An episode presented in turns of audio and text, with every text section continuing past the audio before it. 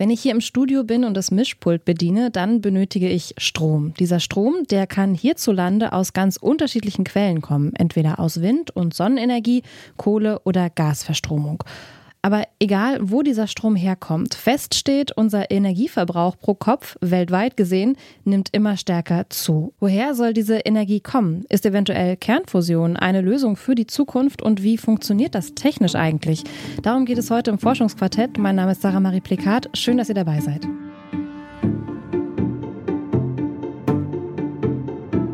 Das Forschungsquartett. Wissenschaft bei Detektor FM. In Kooperation mit der Max Planck Gesellschaft.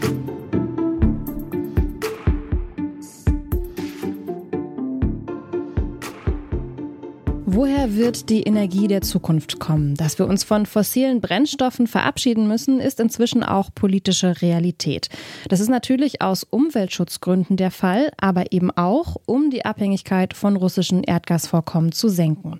Erneuerbare Energien sind auf dem Vormarsch, aber noch sind wir nicht an einem Punkt, an dem der Großteil unseres Energiebedarfs aus erneuerbaren Energien wie Wind- und Solarenergie stammt.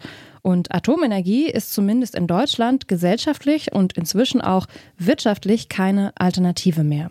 Welche Alternativen neben den Erneuerbaren gibt es aber noch? Eine davon stellen wir euch heute näher vor und dafür habe ich meinen Kollegen Gottfried Hauf ins Studio geholt. Hallo Gottfried. Hallo Sarah.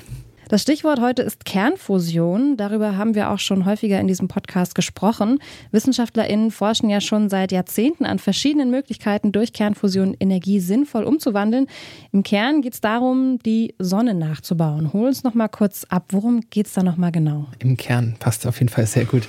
ja, wenn es nach den Forschenden geht, die sich seit den 1960er Jahren mit Kernfusion beschäftigen, dann wird die Verschmelzung von Atomkernen unser Energieproblem irgendwann lösen können. Und gleichzeitig idealerweise auch noch ein Stück weit unser Klimaproblem, denn diese Art der Energiegewinnung würde praktisch CO2-neutral sein. Okay, dann lass uns doch erstmal nochmal grundlegend einsteigen. Was genau ist Kernfusion und worin unterscheidet sie sich von der Atomenergie?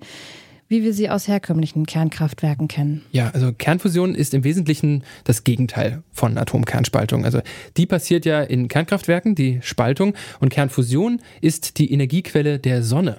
Dort wird durch Verschmelzung von Atomen, also wenn Atome durch sehr, sehr hohe Energiezufuhr aufeinanderprallen, wiederum Energie freigesetzt. Also alle Wärme, alles Licht, das uns von der Sonne erreicht, entstammt ursprünglich diesen Kernfusionen.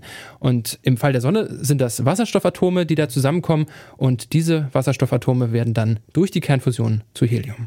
Okay, und dieser Vorgang, den du gerade beschrieben hast, in der Sonne und dann hier auf der Erde in einem möglichen Reaktor, der ist dann weniger radioaktiv als bei der Kernspaltung? Genau. Dabei werden deutlich weniger radioaktive Elemente freigesetzt und vor allem ganz wichtig, die Halbwertszeiten sind auch viel geringer. Das heißt, die freigesetzten Stoffe, die eben doch radioaktiv sind, zwar geringer als bei der Kernspaltung, aber trotzdem, die überdauern viel kürzer. Das heißt, zerfallen viel früher und sind damit auch weniger lange gefährlich. Okay, und das ist ja gerade bei der Atomenergie oder bei den Atomkraftwerken genau das Problem, vor dem wir gerade jetzt aktuell immer noch stehen. Ähm, ich weiß aus vorherigen Recherchen zum Thema, dass die WissenschaftlerInnen genau das ja versuchen, also die Sonne nachzubauen, nur eben auf der Erde und in Reaktorform. Genau, die Sonne nachbauen, ja. Wobei sie uns vor allem äh, vormacht, die Sonne, dass es mindestens 100 Millionen Grad Celsius braucht, um die Atome so aufeinanderprallen zu lassen, dass sich der Prozess der Energiezufuhr für diese Verschmelzung und die Energieabgabe der fusionierten Elemente selbst in Gang hält. Das bedeutet, du musst ein hohes Energielevel haben, damit das sozusagen einmal in Gang gekommen sich auch immer, immer weiter trägt. Mhm. Das klingt nach ja, sehr, sehr hohen Temperaturen, die mhm. da im Spiel sind. Gibt es noch andere Unterschiede zwischen der Kernfusion der Sonne und dem, was wir hier auf der Erde machen können? Ja, genau diese Frage habe ich direkt mal weitergegeben an Professor Hartmut Zohm vom Max-Planck-Institut für Plasmaphysik in Garching. Und der hat mir erklärt, dass die Sonne normalen Wasserstoff verwendet. Wir aber müssen auf ähnliche Elemente zurückgreifen, weil dieser normale Wasserstoff auf der Erde zu selten vorkommt. Deshalb müssen wir eine Reaktion nehmen, die viel wahrscheinlicher ist. Und da kommen die Isotope ins Spiel. Das ist chemisch auch Wasserstoff, aber die Atomkerne sind halt anders zusammengesetzt die haben eine extrem viel höhere Wahrscheinlichkeit, also da geht es um 10 hoch 24, eine 1 mit 24 Nullen hinten dran, die das wahrscheinlicher ist. Das Problem dabei ist das Tritium, weil Tritium ist radioaktiv mit der von mir schon angesprochenen kurzen Halbwertszeit. Also nicht die Radioaktivität ist das große Problem, sondern dass es das gar nicht gibt natürlich. Und das muss man erzeugen aus Lithium. Also die Primärbrennstoffe sind eigentlich Deuterium, das im Meerwasser vorhanden ist in völlig ausreichender Menge. Und dann eben Lithium, aus dem man das Tritium in so einem Kraftwerk erzeugen würde. Also das heißt, wir wissen, was wir verwenden müssen und auch, wo wir es herbekommen können. Aber leider ist es noch nicht des Rätsels Lösung. Die Forschung dazu ist ja schon ziemlich alt, das hast du am Anfang auch gesagt. Ähm, schon in den 1960ern haben WissenschaftlerInnen prognostiziert, dass es in 30 Jahren, also dann in den 1990er Jahren, das erste Fusionskraftwerk geben wird. Das ist jetzt aber noch nicht gebaut. Warum ist es denn so schwer, so einen Reaktor zu bauen? Ja, das haben sie damals tatsächlich äh, vorausgesagt. Dass das Rätsel überhaupt bis heute besteht und noch nicht in den 90ern gelöst wurde, das hat aus Sicht von Hartmut Zum ganz bestimmte Gründe. Das liegt daran, dass die Leute, die damals angefangen haben, sich zu überlegen, wie groß muss ich so eine Maschine bauen, die mussten abschätzen, wie gut die Wärmeisolation ist. Denn dieses Verhältnis, was ich gerade gesagt habe, wie stark muss ich heizen, damit ich eine bestimmte Temperatur erreiche, hängt natürlich mit der Wärmeisolation zusammen. Also wenn Ihr Zimmer sehr gut isoliert ist und die Fenster zu sind, dann müssen die Heizung nicht so weit aufdrehen. Und wenn sie im Winter alle Fenster aufreißen, dann müssen halt auch die Heizung sehr stark aufdrehen. So einfach ist es. Und die haben eine Theorie benutzt, um abzuschätzen, wie groß die Wärmeverluste wären. Diese Theorie ist nicht falsch gewesen, aber unvollständig. Und es hat sich herausgestellt, dass die Wärmeverluste viel größer sind, weil die nämlich turbulent sind. Da gibt es turbulente Strömungen, turbulente Zellen.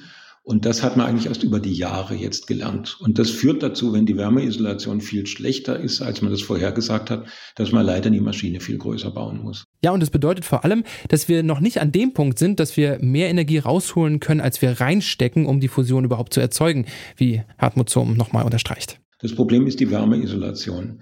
Und das heißt, wir müssen relativ viel Heizleistung aufwenden, um diese hohen Temperaturen zu erreichen. Und die Fusionsenergie, die dabei frei wird, reicht nicht, um die Verluste zu decken. Was letztlich heißt, wir müssen zuheizen, wenn man die Maschine jetzt größer macht. Das ist der sogenannte Joint European Torus, im Augenblick das größte Experiment in England. Dann kommt man in die Nähe von, was wir Q gleich eins nennen, also dass genauso viel Fusions Leistung frei wird, wie wir Heizleistung aufbringen im Plasma. Also da hätte man den sogenannten Scientific Break-Even. Und im ITER-Experiment, was gerade in Frankreich aufgebaut wird, da soll diese Zahl 10 sein. Das heißt, da wird zehnmal mehr Fusionsleistung erzeugt, als man Heizleistung zuführt, um das Ganze aufrechtzuerhalten. Im vergangenen Dezember haben ja WissenschaftlerInnen aus den USA verkündet, dass es ihnen erstmals gelungen sei, mehr Energie bei so einer Kernfusion freizusetzen, als sie ursprünglich reingesteckt hatten.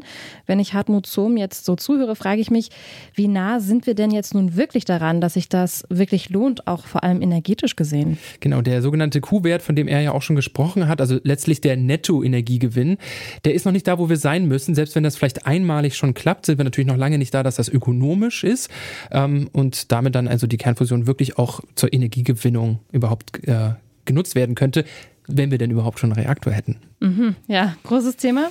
Trotzdem wird ja sehr viel an dieser Technologie ähm, geforscht, viel wird reingesteckt, investiert. Und ähm, ja, es wird viel dafür getan, um die Kernfusion zum Punkt der Energiegewinnung zu bringen.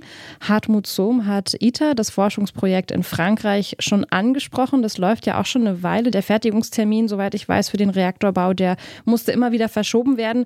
Kannst du noch mal erklären, was das für ein Projekt ist und wie da gerade der aktuelle Stand ist? Ja, genau. Der International Thermonuclear Experimental Reactor oder eben kurz ITER, ja, ist auf jeden Fall zum Stolpern, ist ein sogenannter Versuchskernfusionsreaktor. Reaktor, aber eben noch kein Fusionskraftwerk. Das ist sehr, sehr wichtig.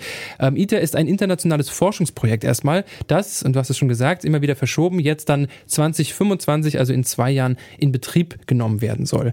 Und seit Jahren wird dort daran gebaut. Dort testet man dann sowohl jetzt schon im Bau letztendlich, also während des Baus äh, kriegt man natürlich schon Erkenntnisse, aber dann ab 2025 wird man dort die Vorgänge testen, die für eine erfolgreiche Kernfusion gebraucht werden. Und wie gesagt, bis hierhin haben wir schon Erkenntnisse und die sind sehr, sehr wichtig, wie Hartmut Zohm vom Max-Planck-Institut auch nochmal erklärt. Das wissenschaftliche Ziel ist, das Brennen des Plasmas zu untersuchen. Aber ITER zeigt uns diese ganze Technologie. Also wie muss man diese großen Spulen bauen? Wie muss man das Vakuumgefäß machen, dass man so ein großes Plasma da rein tun kann, dass das in einem nuklearen Umgebung funktioniert, dass man alle Sicherheitsvorschriften einhalten kann.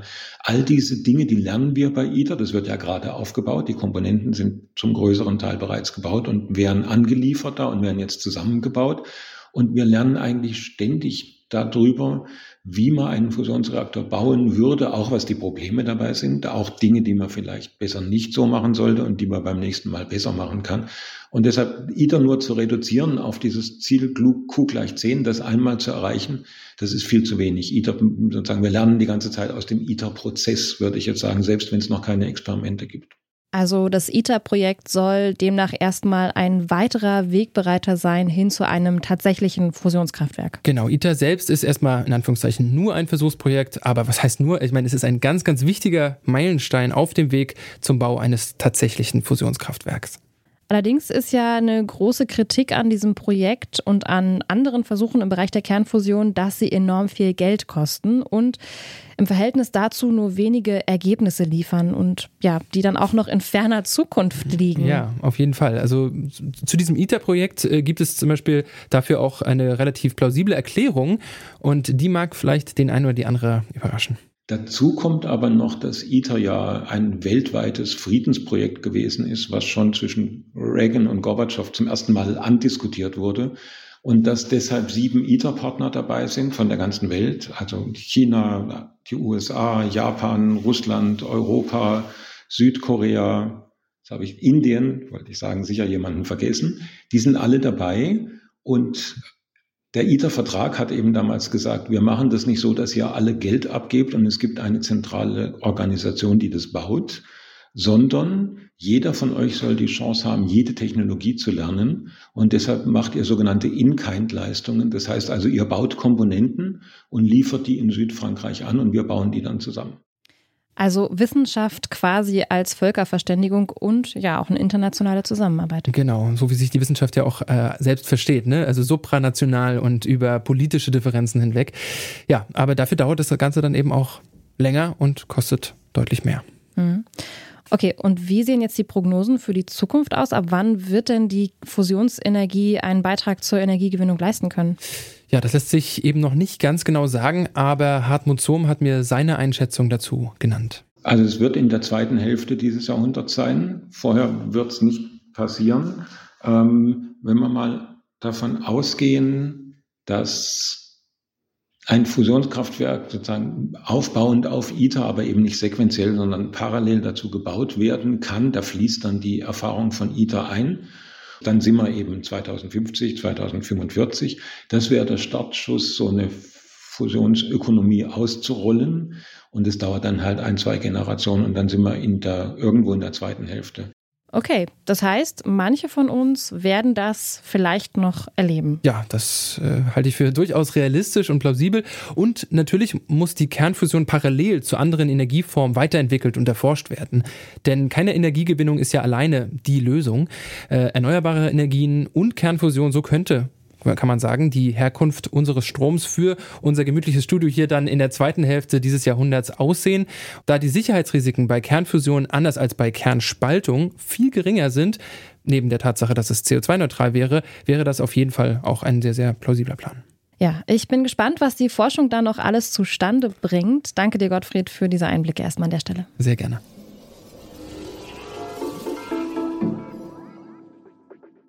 Mein Kollege Gottfried Haufe hat mit Professor Hartmut Zohm vom Max-Planck-Institut für Plasmaphysik in Garching über die Kernfusion gesprochen.